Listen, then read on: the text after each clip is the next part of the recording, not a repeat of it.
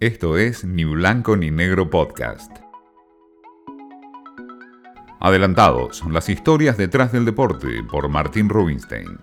Los cuartos de final de la Liga de Campeones no tendrá ni a Lionel Messi ni a Cristiano Ronaldo. La última vez fue en el 2004, cuando el Barcelona quedó eliminado con el Chelsea, mientras que el Manchester United, equipo donde en ese momento jugaba Cristiano, había caído ante el Milán.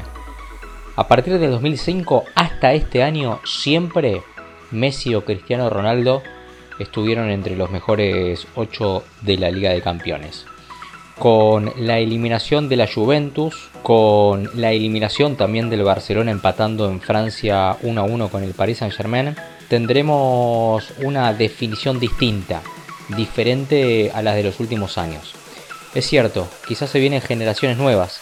Pienso en Mbappé, este francés que ya con 22 años ha sido campeón del mundo. Y pienso fundamentalmente en Haaland, noruego que juega en el Borussia Dortmund, que increíblemente tiene 102 goles en 147 partidos. Para que se den una idea, Neymar hizo 100 goles en 173 partidos y Messi 100 en 214 partidos.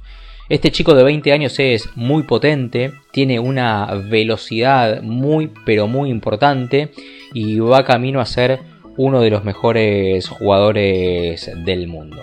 Tendremos Champion sin Barcelona, tendremos Champion sin la Juventus, tendremos Champion sin Messi y sin Cristiano Ronaldo. Esto fue Ni Blanco ni Negro Podcast.